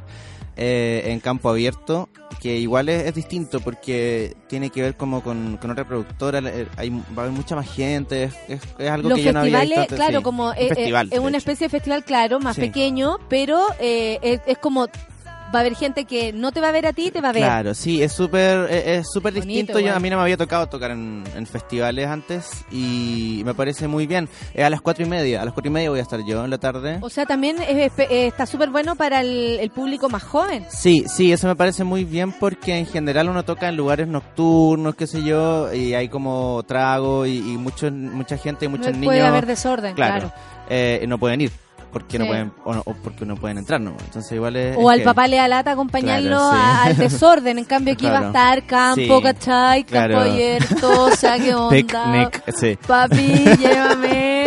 Sí, sí, muy, muy, muy esa onda, pero va a estar relajado y me parece, me parece bien. Así que va a, a ser a las gusta cuatro y la media onda del de los festivales porque aparte como que yo voy a dos festivales ahora, voy a uno en Londres y a otro en Palmas de Mallorca Ajá. y lo, lo lindo En que España, te ¿no? Sí. esto es que la gente respeta porque uno va, por ejemplo, cuando uno es público de festival, tú vas a- sabes que te puedes encontrar con gente que no has visto nunca. Claro. Pero no porque a ti no te guste, tú vas a estar, oye, ya, porque termine para que empiece el otro. Si yo sé que el otro, el que me gusta a mí está a las seis, pero justo estás tú antes, aprovecho conocerte. Y eso Sí, también sí, abre- está bueno eso, sí. Es, es muy distinto como a, arriesgar como, no sé, la plata para ir a ver a alguien que no conocí o qué sé yo, sino que Es una veis posibilidad. como un abanico de artistas y claro, sí, es una posibilidad. Oye, ¿qué vais a hacer con la, con la princesa Alba? ¿Van a hacer algo juntos o van a hacer como ahora la princesa? Es y más- después sí, y bien después una el cosa como- príncipe? Eh. el príncipe Victoria. Algo así, sí. Yo creo que, que va a ser más eso. La verdad es que no descarto de ninguna manera como Laura. hacer algo en esa fecha. Puede ser muy entretenido. Hicimos ya unas fotos para la fecha y era como... Nos llevamos súper bien de hace mucho tiempo. Tenemos una historia muy chistosa que es que yo tenía una, una cama a dos plazas que me había comprado que no me cabía como en mi pieza acá en Santiago porque no bajaba las escaleras porque vivía en un sótano. Y, y de repente le puse en el Facebook como cambio mi cama a dos plazas por una cama de plaza y media y la princesa y la Y te Trini la cambió la princesa Sí, Alba. la Trini cuando no era la princesa Alba me dice como, oye, yo tengo una cama nido de no sé qué. Yo como, ya ven, y me la, y me la llevó y me regaló una planta porque me dijo después que le dio pena como que yo le diera una cama de dos plazas. y bueno, yo me duermo o en la cama tú de Alba. en la cama y ella duerme en la tuya. Exactamente, sí, no, esto está destinado a después pasar- viene el intercambio. Sí. Tú vas después en la de ella, después y así, y- Sí. y, pueden escribir historias. Yo sentí en esta cama, qué princesa. Oye, Sí. y en Val Loreto, esto va a ser el Eh, Val Loreto esto el es en Val 19 Loreto, de octubre. 19 de octubre, sí, falta todavía un poquito para eso. Oye, Francisco, ya que estuviste viajando y todo esto, ¿te, te dan ganas de quedarte afuera, eh, estar en un lugar? Porque Chile eh, eh, es muy eh, rentable para Chile, Ujú, ¿cachai? sí. Como que si uno trabaja acá, de verdad que le puede resultar, o por último llegar a fin de mes. Pero, Claro, sí, sí. seamos honestos, pero si uno salta y va para afuera, se hace como, es como volver a cero. Sí. Pero aquí estamos muy lejos para hacer eso. O sea, hay que tomarse aviones Sí, es súper. Y hay una barrera geográfica súper importante sí, para todas y la partes. sentimos, sí. porque aparte que a veces te quieren invitar, que me ha pasado a mí, que te quieren invitar y no pueden porque es muy caro Sí, llevarte porque Chile es terrible caro, Sí, quedamos al último. ¿Te dan ganas de irte? Sí, estaba pensando, o sea, pronto yo creo que se viene México para como gira. Pa' ir a- mirar, a tantear. claro, voy a ir a tantear terreno a ver no qué pasa. mames, güey, te va a ir, pero Sí, ojalá y nada, o sea, sí, estaba pensándolo porque me parece que igual tiene tiene pros y contras, qué es lo que pasa acá en Chile, pero también siento que cuando uno yo estoy empezando y siento que quiero decir hartas cosas y, y- y quiero hacerme cargo de hartas cosas que, que tienen que ver con mi experiencia aquí. Así que está bueno por mientras estar en, est- en esto y, y- estar pendiente y, y consciente. Y después yo creo que para que pase lo, te- lo que tenga que pasar, internacionalización o no, eso. No, yo creo que sí, ya. ¿Cierto? Con el Lucho, que somos expertos internacionales, decretamos que sí, obvio. Eh, me pasa que cuando tú habláis de lo que quieres decir, eh, eh, lo tenéis súper claro eh, más allá de tu edad, que tenéis Mm. poca edad y ahí viene gente que cuando tiene poca edad no se hace cargo mucho de los temas, pero tú tenéis súper claro que trabajáis para la gente, Mm. que te están escuchando. Sí, es, es que ¿Qué le pasa a la gente con las letras, por ejemplo, de las canciones? Siento que he visto cada vez más que, o sea, la gente sigue escribiendo como que se conecta mucho con las canciones. No sé, hace poco estaba como en una fiesta random y se me acerca una niña y me dice como, mira, estoy con mi pololo y con él hemos escuchado Marinos, como que es mi primer single, como 10.000 veces porque estábamos tristes el mes pasado, una cosa así, y era como, wow, como... Qué, qué, bacán. Y otras veces también me dicen como estoy pésimo, pero tu disco me ha ayudado un montón. Eh, es raro como cuando... Porque igual... Pasa o para el otro lado, claro, la gente interpreta como siente, como quiere. Sí, se pone, y como que llena los espacios en blanco de, de las letras y de las canciones como con su experiencia y eso se vuelve algo súper colaborativo finalmente y, y ellas y estas personas comparten las canciones y, y es bacán porque uno está como inserto en la vida de las personas de a poquito y es, es muy bacán nomás. Eh, Oye, repitamos entonces las fechas. Vas a estar este fin de semana en el 6, Festival. Campo Abierto, eh, también el 19 de octubre en el Valoreto con la Princesa Alba y has vuelto a trabajar con Alex. Eh, ¿Really, en las giras, sí, ¿Sí? ¿Sí? he estado girando con él, estoy como encargado de varias cosas y también de, estoy como su guitarrista como hace hartos años. Qué bacán, porque es como aprender, aprender, aprender, aprender, Sí, aprender. sí, nunca se termina de aprender y ahora estamos preparando su show de su disco nuevo, qué sé yo, así que... Eh, Salir ah, del primer, de, de estar a- adelante y situarte como un, un guitarrista no te provoca ningún conflicto. Yo he escuchado muchos músicos que no, que es como, es el arte, es yo lo que siento tú que haces. es un ejercicio de ego también súper importante que me gusta hacer, que es que... Consciente. Es súper consciente, así que, o sea, no, no- como que uno está en esta en esta posición de, de frontman y recibe esta cosa de la gente que a veces puede como llevarte a caminos sinuosos y es como... Uno, uno se la puede Sí. llegar a creer. Sí, es como, no, yo soy bacán. Pero no, cuando estáis de guitarrista y tenéis que cumplir con algo y si te equivocáis y te miran feo, es como, bueno, es, eso es Y y, aparte siempre va como a la así. posibilidad de situarse como mirando desde afuera todo esto, ¿no? Es súper raro. lo vas a sí, evitar. Sí, me pasó después que, que, que había pasado por todo esto y volví a tocar con Alex. También fuimos a Lima y qué sé yo. Era, era súper eh, interesante. lo que O sea, eh, era, era muy raro para mí de nuevo estar en esta posición donde no tengo que estar en todo el escenario, donde no tengo que, que, que- que estar pendiente de cada movimiento, de, de, de cada cosa que pasa con mi cuerpo. Y hasta lo disfruté un poco más. Es muy raro, como que... Pero qué bueno disfrutar todos Sí. los lugares donde uno, en tu caso como músico, Sí. te podáis situar. Si Sí, es como otro switch. ¿no? trabajar. Sí, claro. sí, tra- bueno, y Es disfruto mucho música. trabajando con él, sí, somos como hermanitos. Pero eh, está bueno, sí, sí, que dure hasta que tenga, hasta lo que tenga que durar y me parece bien. Oye, en serio, vaya, vaya a tocar ahora para nosotros, te veo con guitarra en mano y no lo puedo creer. Porque esto es como el... Mira, parece. hasta Siri. Hasta Siri, eh, oye, en serio, vaya a tocar guitarra. Siri se confunde. Siri, no es necesario. Ay, la- Siri está confundida, mira. Siri, oye, en serio, toca guitarra. El otro día había un meme que decía que cambiaron la voz de Siri a la voz masculina y le empezó a explicar cosas que no le había pedido. Me encantó, me reí como una semana con eso. El Ciro te hace El Ciro te hace mansplaining. sí. ¿Qué canción vaya a tocar? Eh, creo que Marinos. ¿En serio? Sí, porque tú haces aquí lo que tú quieras. Tú sabes que esta es tu que, casa. hace rato que no, que no toco. Así que... ¿Cómo te a- sientas? ¿Bien? Eh, eh, no sé. Con ustedes entonces, una vez más en nuestro programa, pero ahora tenemos la suerte que además cante para nosotros Francisco Victoria y Marinos.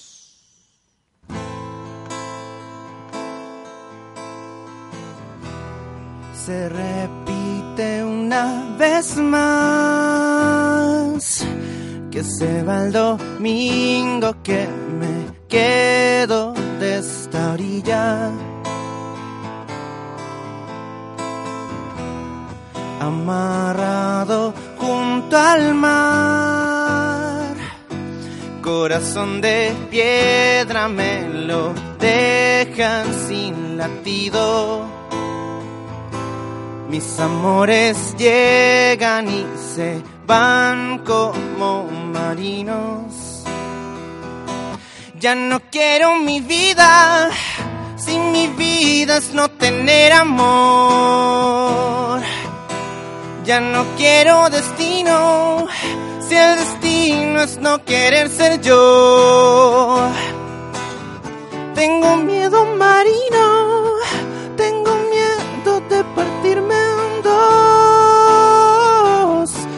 te llevas contigo el latido de mi corazón.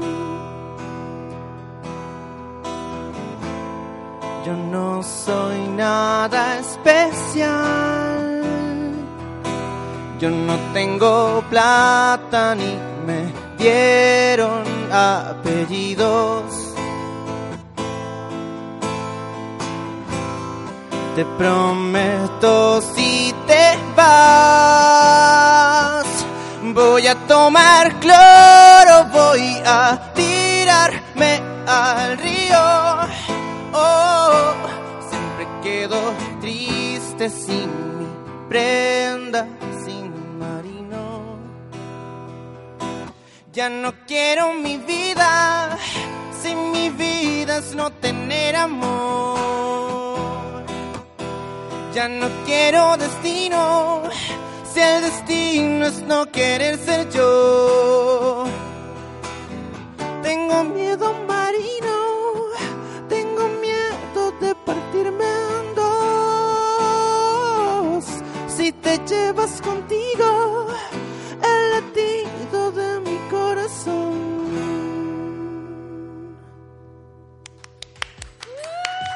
Gracias.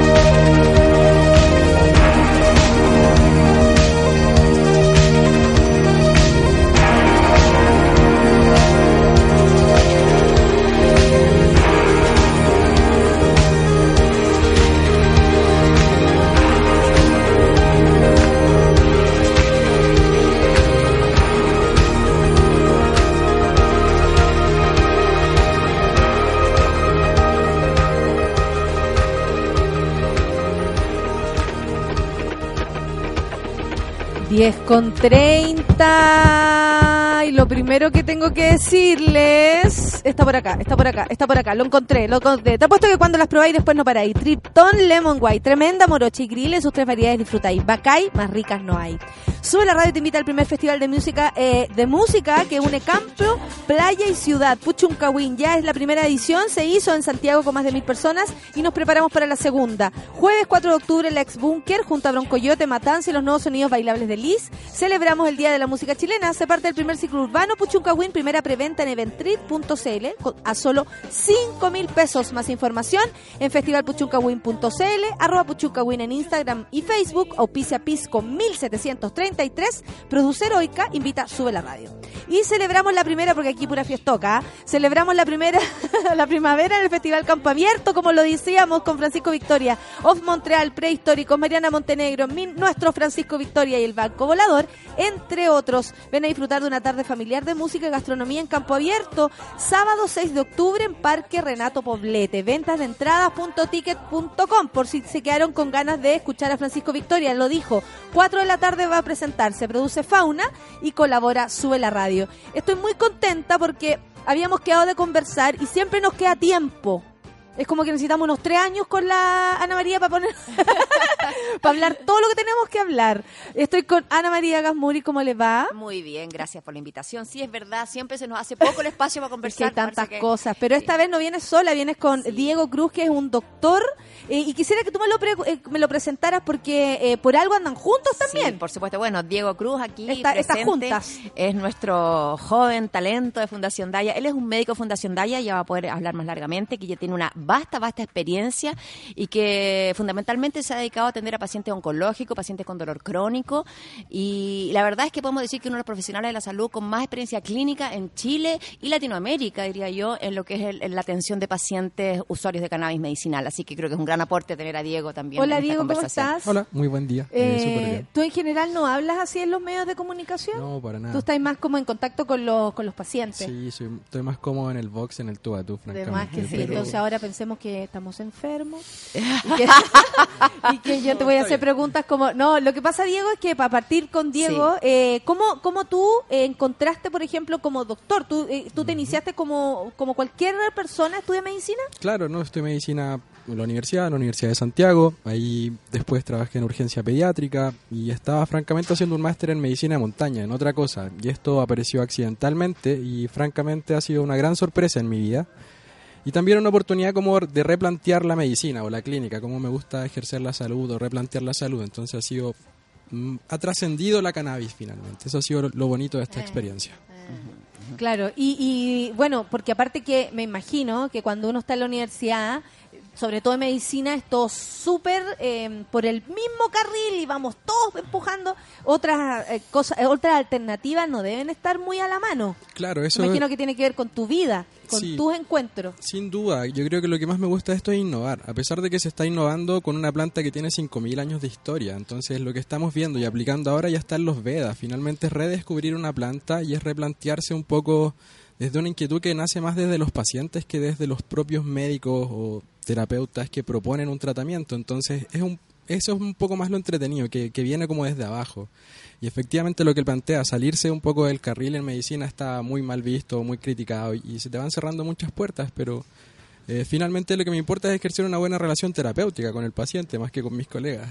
Yo, yo puedo dar fe de cómo lo quieren los pacientes, Sí, cómo lo buscan, son fan, Diego, son fan de Diego. Diego. La verdad que sí, bueno, tenemos un, un- un equipo médico bastante más grande. En Santiago son cinco médicos, dos neurólogos y tres médicos generales.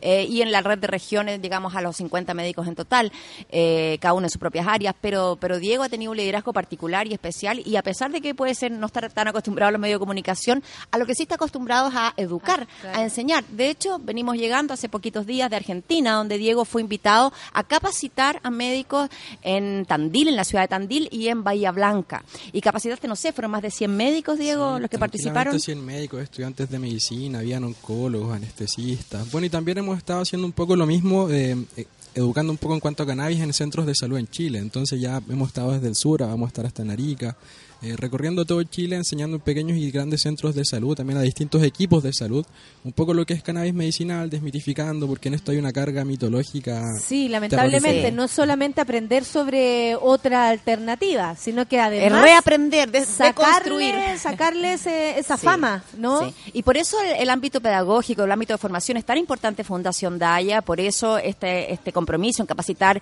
equipos clínicos de los CEFAM, de distintos centros de atención, y estamos muy disponibles para eso, no solo en Chile, como ves, sino que también en el resto de la región. Y también eso recoge en parte el sentido y la necesidad de nuestro seminario internacional de cannabis medicinal de Santiago, que ya vamos en su cuarta versión. La próxima semana es la cuarta versión de este seminario internacional y sin duda que se ha transformado en el evento más importante de Latinoamérica en lo que es cannabis medicinal. En serio, ¿cómo Chile logró tan... eh, bueno, yo sé que tiene que ver con el trabajo diario, pero... eh, eh, ¿Por qué Chile eh, se hace tan importante respecto a esta temática? Bueno, yo creo que eso tiene que Como ver para con que, Diego viaje sí. y enseñe lo que sabe. eh, Fundación Daya partió su trabajo hace seis años atrás y la verdad es que nos propusimos rápidamente darnos una orgánica que fuera funcional, que fuera eh, replicable. Eh, generamos un modelo y ese modelo efectivamente ha servido de inspiración a otros países de la región. Y como este, tra- este modelo eh, basado en, en atender las necesidades urgentes y reales de la población en esto por un lado y en la investigación científica por el otro, pudiendo hacer las dos cosas en simultáneo y abriendo esta temática y capacitando, ese modelo que nosotros diseñamos de alguna forma ha sido replicado, ha sido imitado, ha sido observado y de alguna forma incentivado los procesos en los otros países. Tanto es así que hoy día, a una semana y poquito de- del seminario, de las entradas que se han vendido para el seminario, el 70% son de fuera de Chile. Vienen profesionales médicos de Panamá, de Ecuador, de México, de Colombia, no a exponer, sino que a capacitarse en el seminario. Y asimismo vienen grandes comunidades de pacientes de otros países. O sea, hoy día tenemos más asistentes de fuera de Chile que de Chile inscritos ya en el, en el Atención seminario. cómo vamos avanzando, aunque nadie Sí, lo crea. Oye, estamos con Diego. Bueno, Diego Cruz es además doctor. Nos puedes ayudar a todos nosotros a entender mejor. Si alguien tiene dudas por ahí, que las pregunte al hashtag Café con Nata. Te aviso, Ana María, que estamos segundo como tercer trending Ah, topic, pero así que vamos perfecto. Nuestra- nuestros temas están llegando. Eh, este seminario y todo, eh, ¿en qué lugar ahora, por ejemplo, en qué momento de la conversación está Daya también? Porque tiene que ver con lo que ustedes están haciendo. Gracias a Sí. ustedes este, este- esta temática ha ido avanzando. Bueno, Daya sí ha sido punta de lanza, pero aquí por supuesto que no somos los únicos que trabajamos en esto. Acá hay una serie de organizaciones dedicadas a trabajar en cannabis medicinal y justamente uno de los empeños nuestros y en este seminario es convocar, reunir esas fuerzas y organizarlas, que es el desafío que tenemos pendiente, no solo a nivel de la Federación Latinoamericana de Cannabis Medicinal que ya hemos impulsado, sino también a nivel local. Entonces, eh, efectivamente Daya ha sido punta de lanza, logró darse una orgánica, una manera de atender y yo creo que lo, de, de- de salir adelante, pero yo creo que lo clave en Daya fue ponerse a disposición de los pacientes. Ese fue como el gesto clave, la determinación, el compromiso. Y de hecho esto pa- partió hace seis años atrás en mi casa, atendiendo pacientes en el living y haciendo talleres en el jardín. Sí, y de a poco esto fue, fue consolidándose. Y efectivamente eh, esto logró inspirar a, a- a grupos de personas comprometidas a lo largo del país y se fueron eh, surgiendo las organizaciones de la red Daya a lo largo de Chile.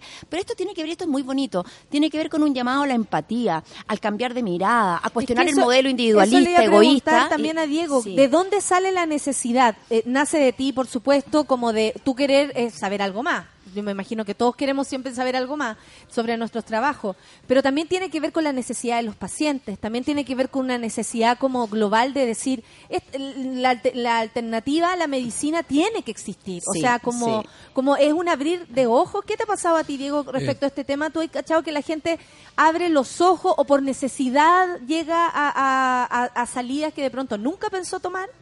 Tiene un poco de todo. Eh, francamente, eh, la gente que prueba cannabis, eh, o que llega finalmente a cannabis medicinal, ya probó muchas cosas, muchas terapias. Entonces, o no le funcionaron, o no tuvo los resultados esperados, pero llega ya con un background que probaron muchas cosas y tienen muchas expectativas también.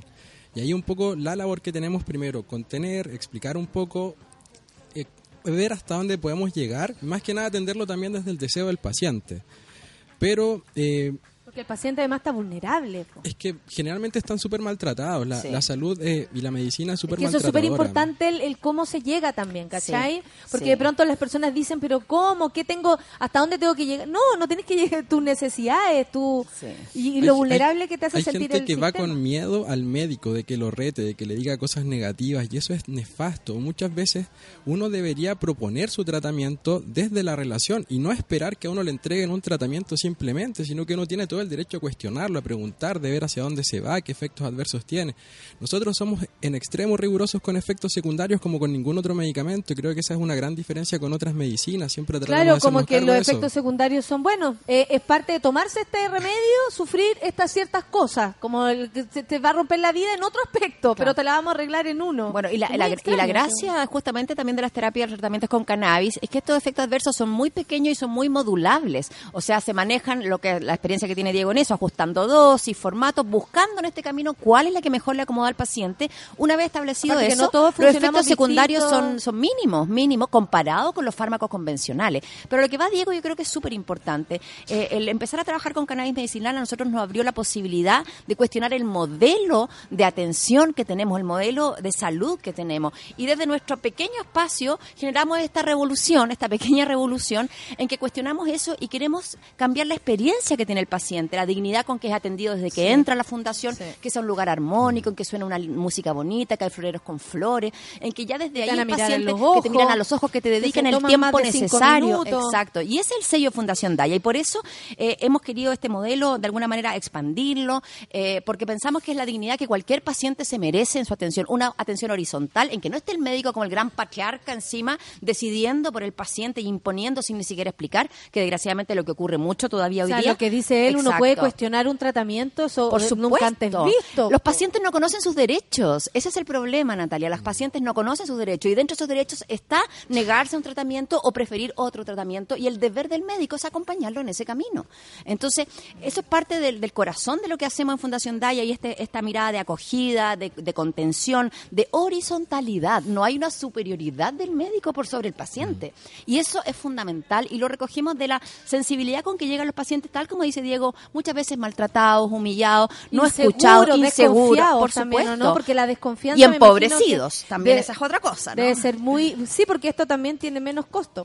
Por supuesto claro, que a sí. mí algo que me gusta mucho de esto es como el do it yourself, el, haz- el hazlo tú mismo, que lo tienes en tu patio. Finalmente, eh, la empresa farmacéutica, hay mucha gente que tiene resistencia, tiene cosas positivas y negativas, pero es una industria millonaria.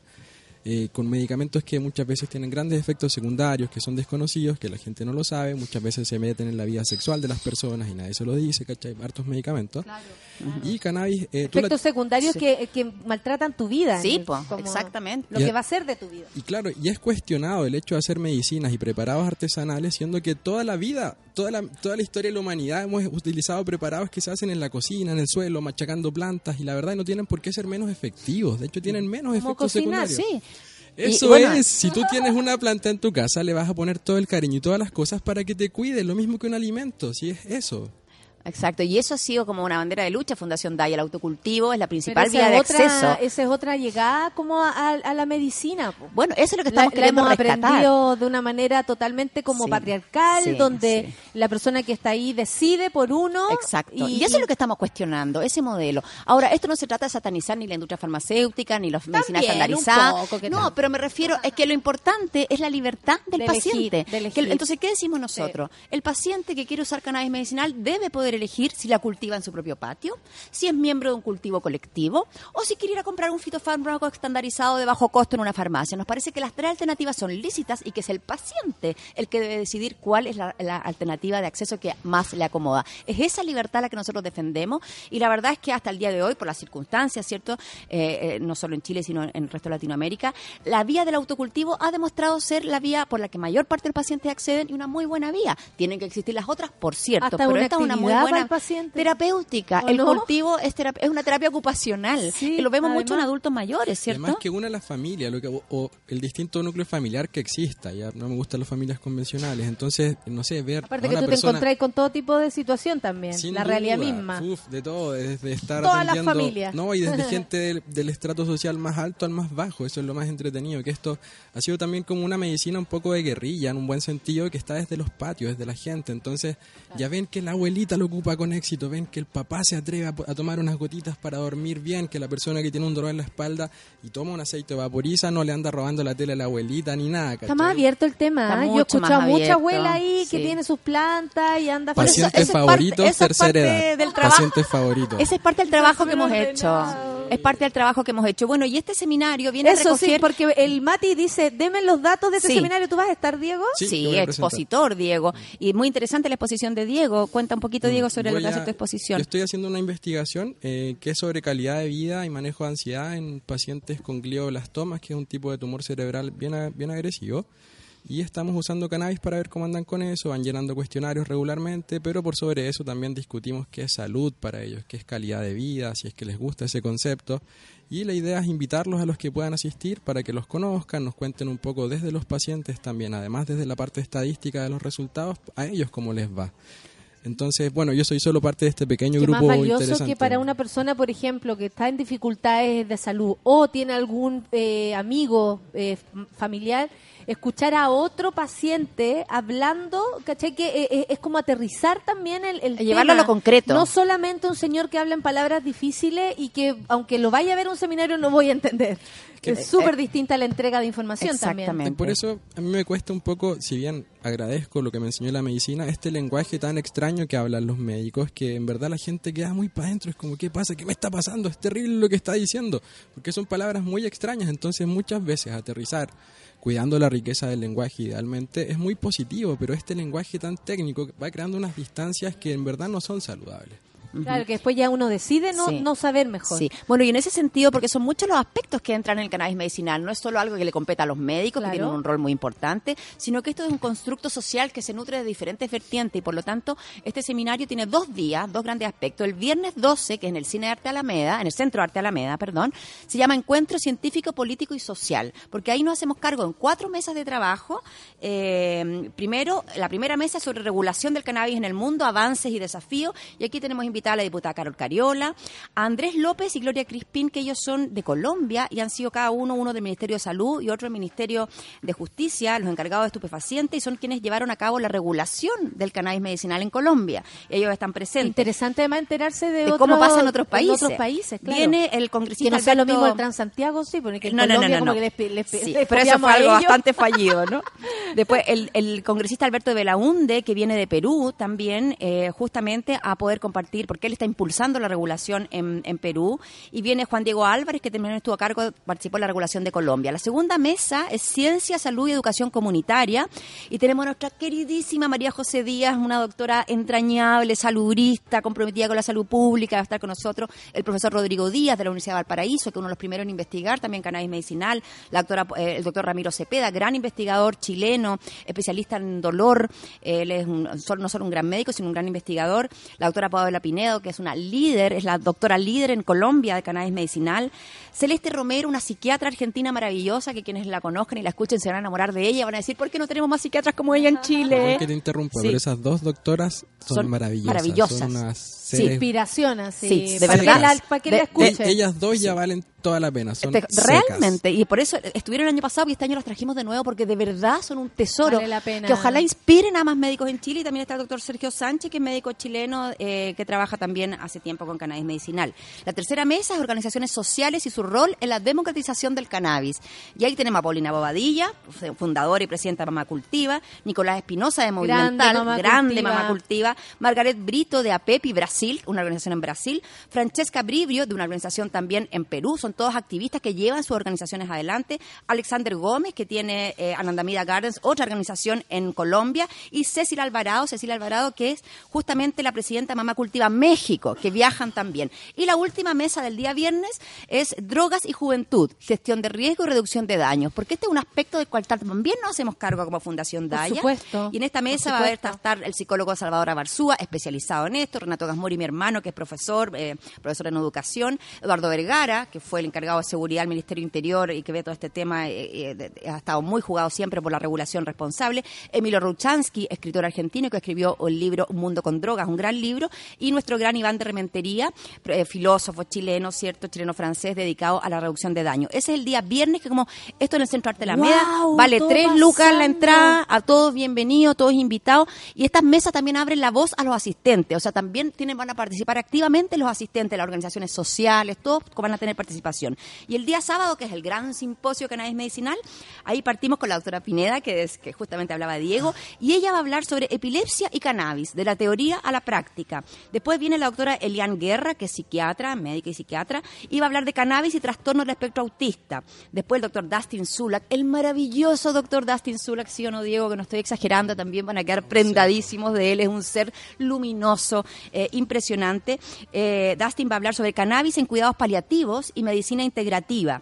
Después nuestro querido Diego Cruz va a hablar sobre cannabis y calidad de vida en pacientes con glioblastoma. Eh, Manuel Rodríguez, que es químico farmacéutico de Colombia, va a hablar sobre formulaciones farmacéuticas en base a cannabis. La doctora Celeste Romero, la psiquiatra, va a hablar de cannabis y salud mental.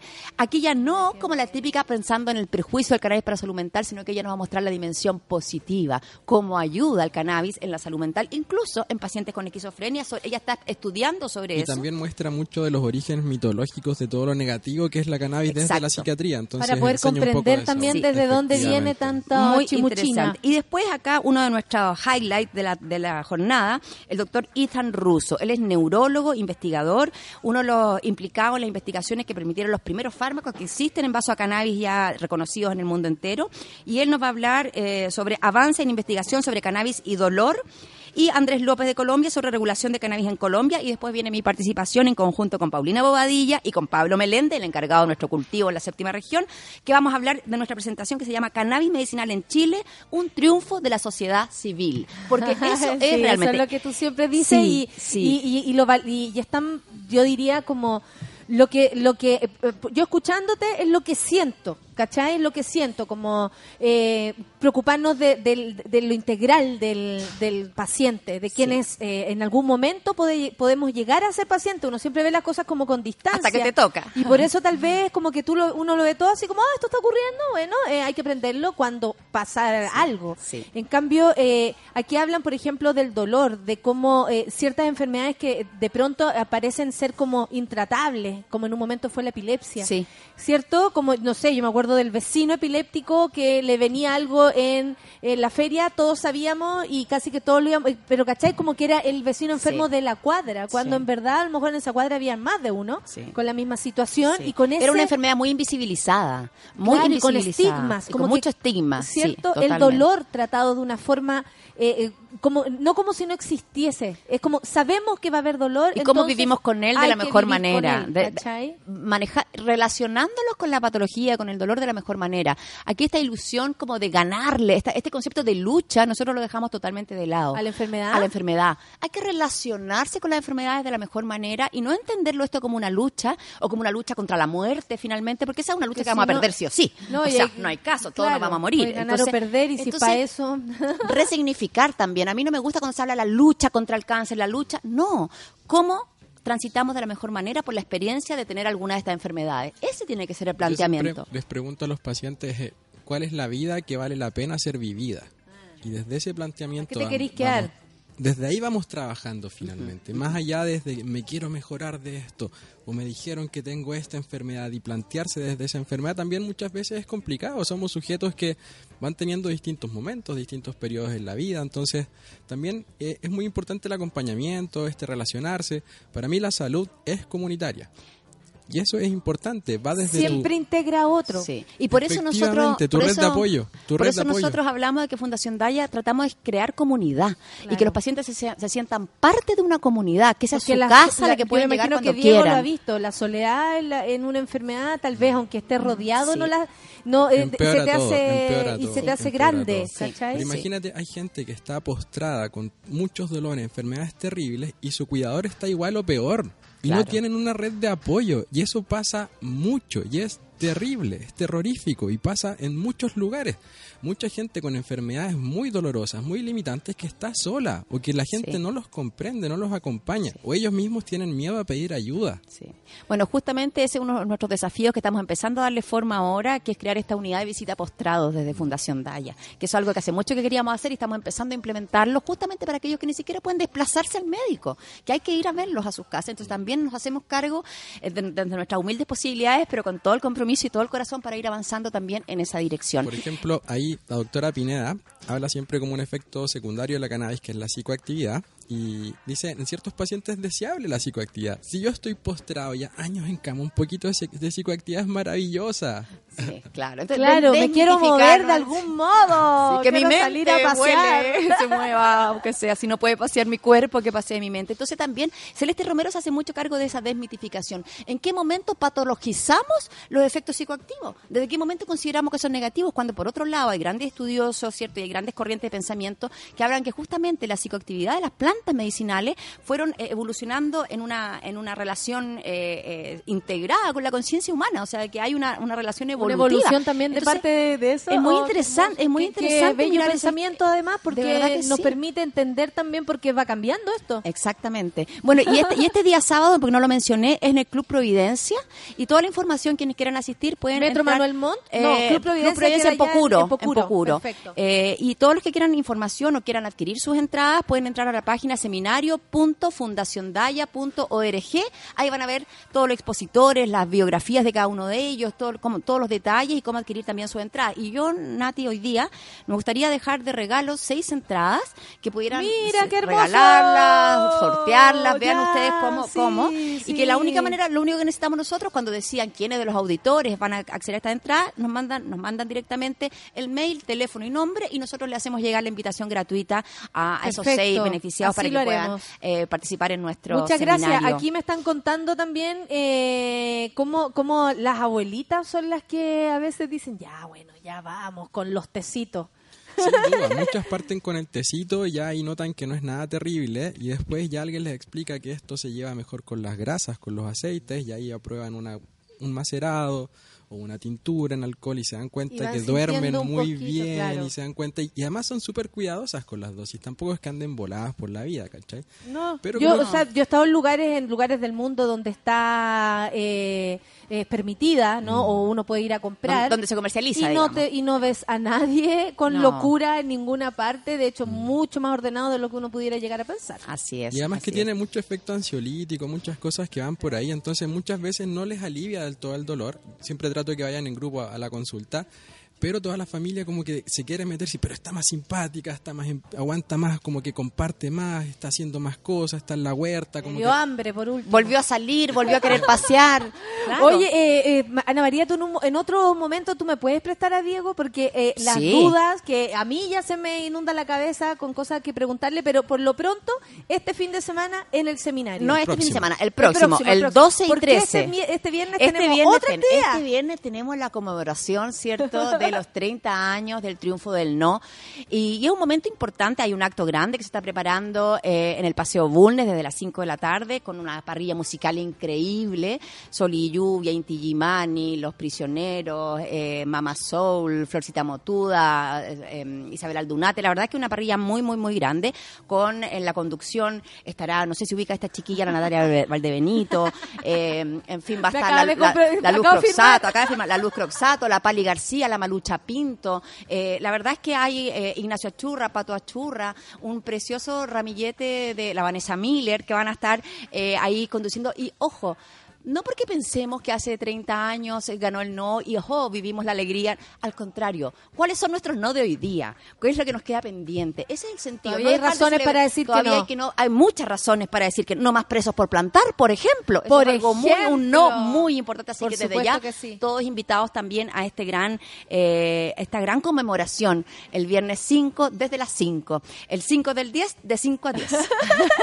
Muchas gracias, Ana María. Eh, Vayan a fundaciondaya. Seminario.fundaciondaya.org. Muchas gracias, ¿Ya? doctor Diego. Yo lo voy a invitar otra quiera, vez, sí. por favor, porque hay mucho que responder. La ansiedad, me hablan acá, la ansiedad, la ansiedad me escribió una niña. Mucho para la ansiedad. Más de una vez me escribió la ansiedad, así Sí, que hay sí, algo que resolver. también es súper efectivo. Así que sin bueno, duda. muchas gracias Natalia por el Perfecto. espacio No, y gracias. manifestar todo, todo mi apoyo hacia ti, hacia tu persona, hacia el valiente liderazgo que has tenido en estos días, sacando la voz como muchos deberían hacerlo y nada, manifestarte mi admiración, mi, argu- mi orgullo por conocerte, por ser cercana a ti y dale con todo, eres una tremenda líder Natalia Mi, Valdebenito. mi pequeño, mi pequeña red social de gente estaba muy contenta y motivada porque iba a venir para acá. Así que En serio, muchas gracias por muchas gracias por las palabras también, Ana María, me emociono. Así que terminemos esto porque me emocioné, no me lo puedo permitir. Nos vamos con musiquita y nada, nos encontramos mañana. Chao. Hey, what's that thing that you're doing? Hey, what's that thing that you do? No, you're not that thing that you're doing. For the things that you do are not who you are. Why don't you here? Why don't you come over here? Why don't you come over here? Why don't you come over? Sing our friend. We send love. Sing an enemy. And we send